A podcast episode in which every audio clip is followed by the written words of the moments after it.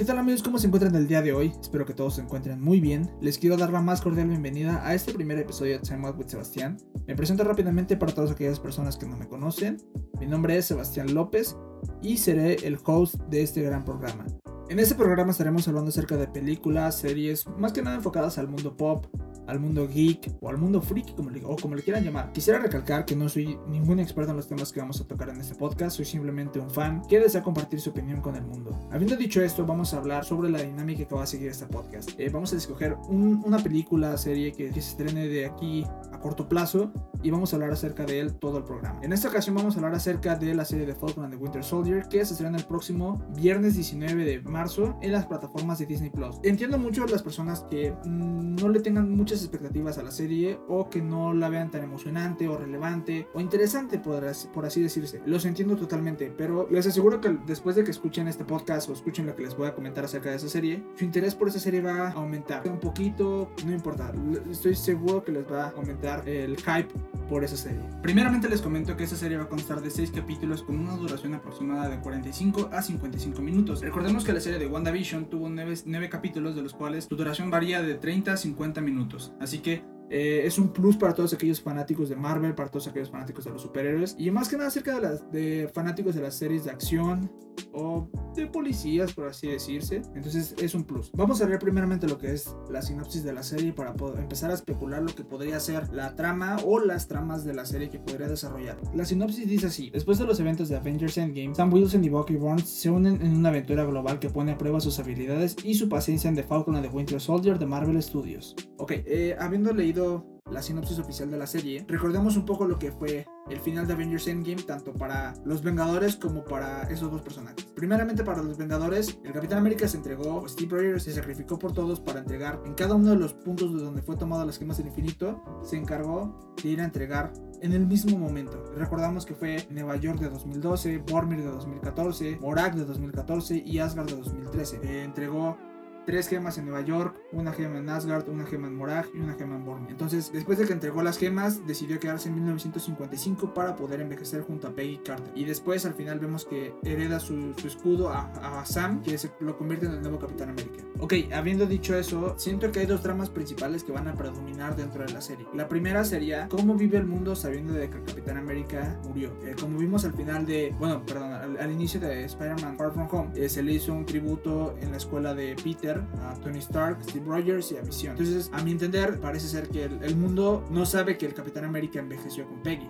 Entonces, ellos, para ellos creen que el Capitán América murió. Entonces creo que la serie va a reflejar cómo, cómo vive el mundo sabiendo que el Capitán América falleció. Y la segunda trama que siento que va a predominar en la serie va a ser cómo va a aceptar el gobierno americano o cómo va, sí, más que cómo va a aceptar el gobierno americano que Falcon sea su nuevo Capitán América. Siento que esas van a ser las tramas principales que van a predominar a lo largo de los seis capítulos. Siento que también va a haber unas pequeñas subtramas que podrían conectar con futuros eventos, tanto para el final de la serie como para futuros proyectos televisivos o, o fílmicos de Marvel. Ahora vamos a recapitular lo que fue la última vez que vimos a los personajes, tanto protagonistas como regulares, como los nuevos personajes que vamos a tener dentro de la serie. Primeramente tendremos como protagonistas por obviedad a lo que son Sam y Bucky Barnes, que son el soldado del invierno y la última vez que vimos estos personajes fue al final de Endgame, en el funeral que se le hizo a Tony Stark.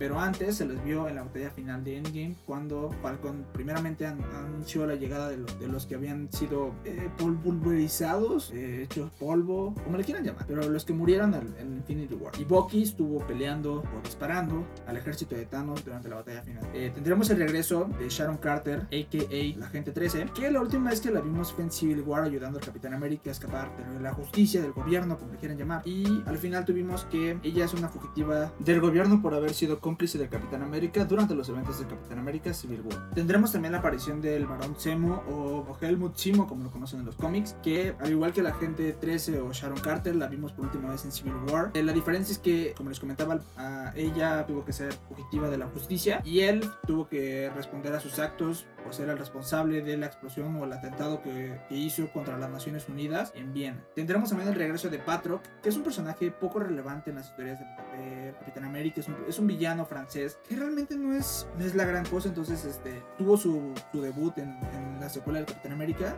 Al principio que él junto con otros piratas asaltaron el, el barco de Shield y es en ese momento cuando el Capitán América junto con agentes que en ese momento eran de Hydra pero pertenecían a Shield salvan el, barco que había sido secuestrado. Tendremos también el regreso de War Machine, que la última vez que lo vimos también fue en, en, el funeral de Tony. No se ha mencionado mucho acerca de su participación dentro de la serie. Es un personaje que, en lo personal, no es un personaje que me agrade, no es un personaje que, estime mucho, es un personaje que para mí, eh, si, lo hubiera, si lo hubiera matado en Civil War, habría quedado mucho mejor, pero no lo hicieron. Siento que su participación se debe más que nada a su posible conexión con su serie de Armor Wars con el futuro del UCM. Armor Wars, por si no lo conoces, es una historia muy buena y muy interesante de las historias de Iron Man, que refleja básicamente la peor pesadilla de Tony Stark, de qué pasaría si su tecnología cayera en las manos equivocadas. Entonces siento que más que nada va a ser su, su pequeño vínculo con esa serie. Entonces siento que más que nada es eh, a eso se debe su participación dentro de la serie. Finalmente tendremos la introducción de dos nuevos personajes o nuevos villanos, mejor dicho. Primeramente tendremos la introducción del US Agent, que en los cómics prácticamente es el quien toma el lugar del Capitán América después de que él se retira. El personaje se llama John Walkers y es colocado meramente por el gobierno. Si, se, si recuerdan al principio del programa yo les comentaba que iba, iban a haber dos tramas que iban a predominar dentro de la serie,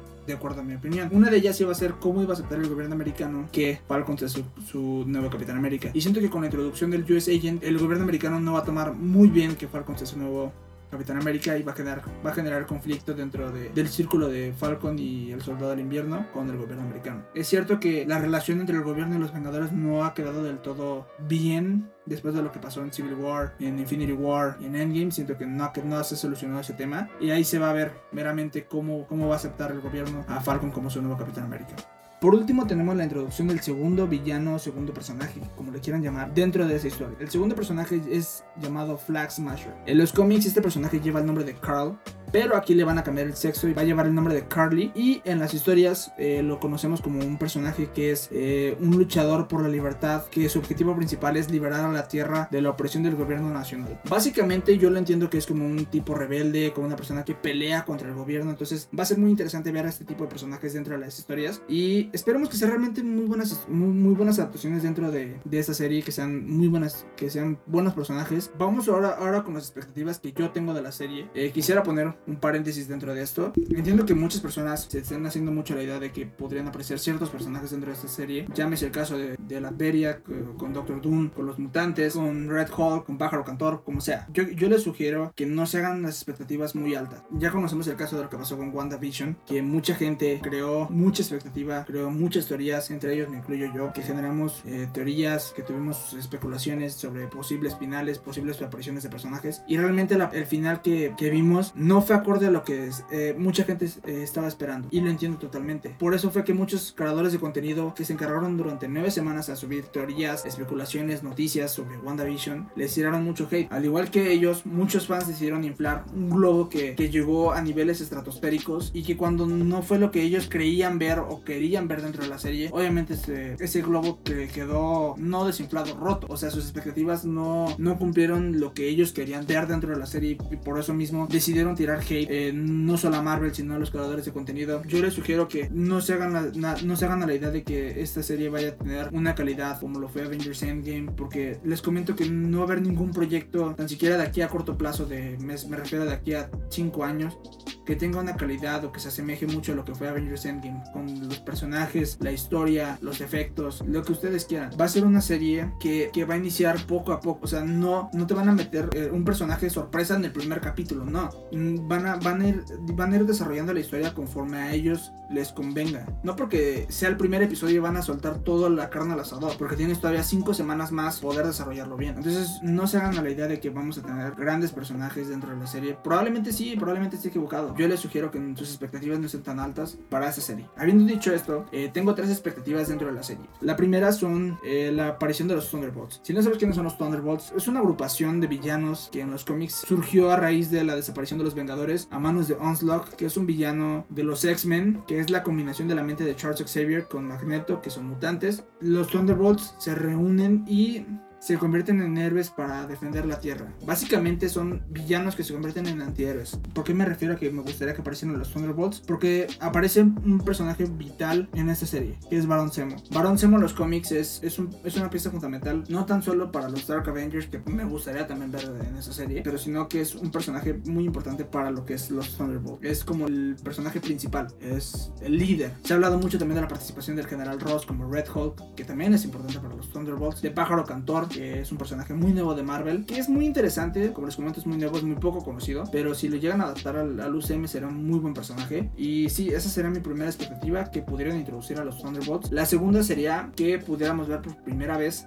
a Yelena Belova. Eh, este personaje lo vamos a conocer más a fondo en la, en la entrega de Black Widow que se estrena el próximo 7 de mayo en si todo sale bien, en cines. Sé que hay muchas personas que se preguntarán, pero ¿por qué te gustaría ver a Yelena Belova primeramente en Falcon and the Winter Soldier y no en Black Widow? Ok, eh, siento que realmente me gustaría que tuvieran, o sea, que Yelena Belova tuvieran un desarrollo como lo hizo Natasha dentro del UCM. Porque si se acuerdan, Natasha tuvo su primera aparición no fue en Avengers, fue en Iron Man 2 cuando tenía poco relevancia dentro de la historia, porque no estaban tocando temas de espionaje. Tenía, el tema de Shield, sí, pero el Shield no fue la, la temática principal, una trama una subtrama. Entonces me gustaría que tuviera, no un episodio, no me gustaría que solamente apareciera un episodio, sino que tuviera, que fuera un aliado para Sam y Bucky y que tuviera un desarrollo a tal grado como lo hizo Natasha en el UCM. Para que en un punto, cuando se decida matarla, se decida que ella muera, tenga la misma relevancia como lo hizo Natasha en el UCM. Porque cuando Natasha murió dentro del UCM, los fans quedaron devastados y logró conseguir su propia película. Entonces era, era impensable hacer una, propia, una película de Black Widow hace 5 años. Era impensable hacer. Y ahorita es una realidad. Entonces me gustaría que pudiera llegar a esos niveles Yelena Belova. Siento que entre más la vayas desarrollando en, en tanto proyect, proyectos fílmicos como televisivos, va a agarrar un, va a agarrar tanto cariño de los fans como un desarrollo, un, una madurez, un desarrollo de su historia muy amplio que va a ser no tan importante como lo fue Natasha en su momento, pero sí un escalón abajo. Me gustaría que tuviera un desarrollo muy bueno de Yelena Belova. Y hablando sobre desarrollos, la tercera expectativa que tengo es que los villanos que tengamos o que vayamos a tener en esa serie no sean tan planos, o sea, que no, que no digan así como de, ah, soy malo porque soy malo. No, o sea, me gustaría que tuvieran un trasfondo, que tuvieran un desarrollo de su historia muy bueno, que llegamos a simpatizar con ellos. Eh, como lo hicimos con Thanos, como lo hicimos con Loki.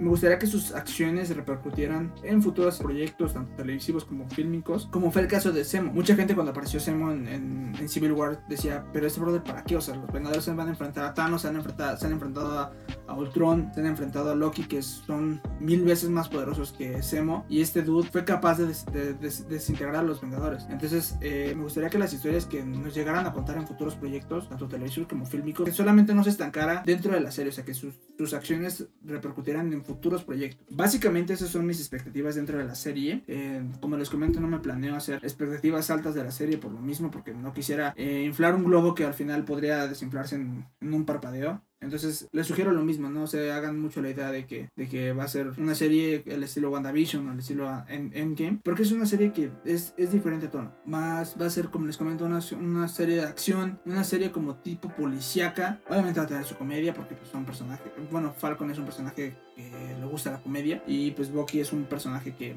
es un poquito más serio, un poquito más seco, entonces vamos a tener un pequeño conflicto entre ellos. Con esto llegamos al final de este, de este episodio, espero que lo hayan disfrutado tanto como yo. Les comento que tenemos en este momento ya usuario de Instagram, que es arroba Sebastián. Vamos a estar ahí sacando noticias al instante sobre cine, series, eh, del mundo geek, del mundo friki, cultura pop, si se quieren dar una vuelta y seguir. Bueno, eh, si tienen alguna duda respecto a, a series, películas, cómics, respecto a los temas que vamos a abordar dentro de este podcast, serán bienvenidas dentro de las redes sociales. Si no las contesto por redes sociales, serán contestadas en futuros, en futuros episodios de Time with Sebastián. Eh, les comento rápidamente que la siguiente emisión que vamos a tener de este podcast estaremos hablando acerca del Snyder Cut. Espero que puedan seguir acompañándonos en siguientes emisiones de Time with Sebastián. Les deseo una gran y bonita semana. Les mando un saludo. Creo que sería todo. Soy su amigable vecino Sebastián y nos vemos en la próxima.